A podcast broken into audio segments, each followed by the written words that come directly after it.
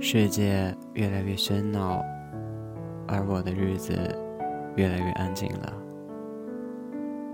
我喜欢过宁静的日子，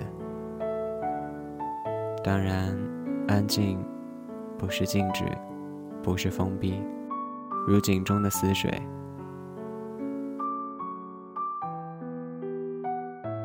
曾经有一个时代，广大的世界对于我们。只是一个无法证实的传说。我们每一个人都被锁定在一个狭小的角落里，如同螺丝钉被拧在一个不变的位置上。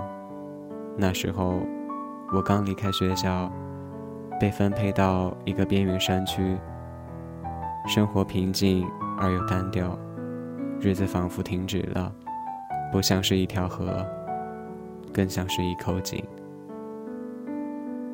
后来，时代突然改变，人们的日子如同解冻的江河，又在阳光下的大地上纵横交错了。我也像是一条积压了太多能量的河，生命的浪潮在我的河床里奔腾起伏，把我的陈年岁月变成一道动荡不宁的激流。而现在，我又重归于平静了。不过，这是跌宕之后的平静。在经历了许多冲撞和曲折之后，我的生命之河，仿佛终于来到了一处开阔的谷地，汇聚成了一片浩渺的湖泊。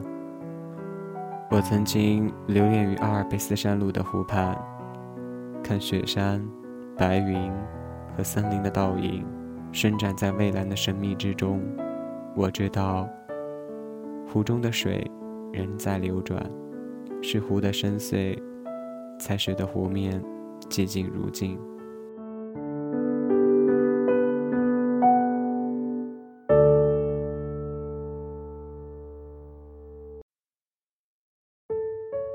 我的日子真的很安静，每天我在家里读书和写作。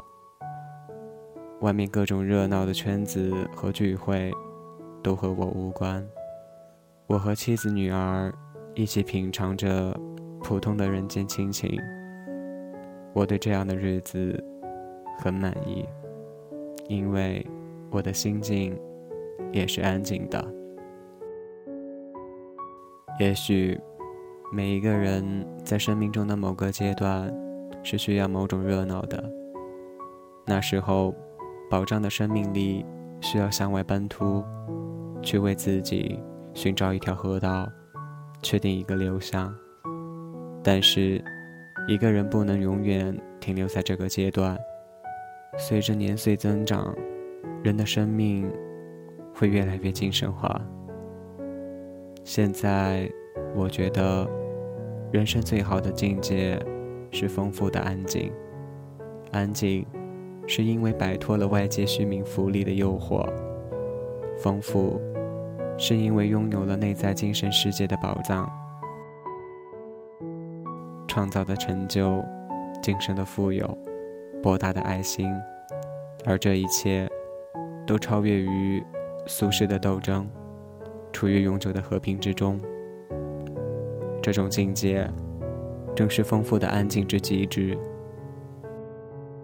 我并不完全排斥热闹，但是热闹总归于是外部活动的特征，而任何外部活动，倘若没有一种精神追求为其动力，没有一种精神价值追求为目标，那么不管表面多么轰轰烈烈、有声有色，本质上必定是贫乏和空虚的。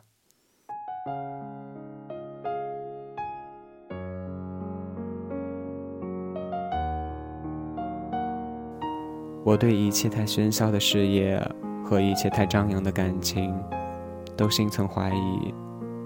他们总是使我想起莎士比亚对生命的嘲讽，充满了声音和狂躁，里面空无一物。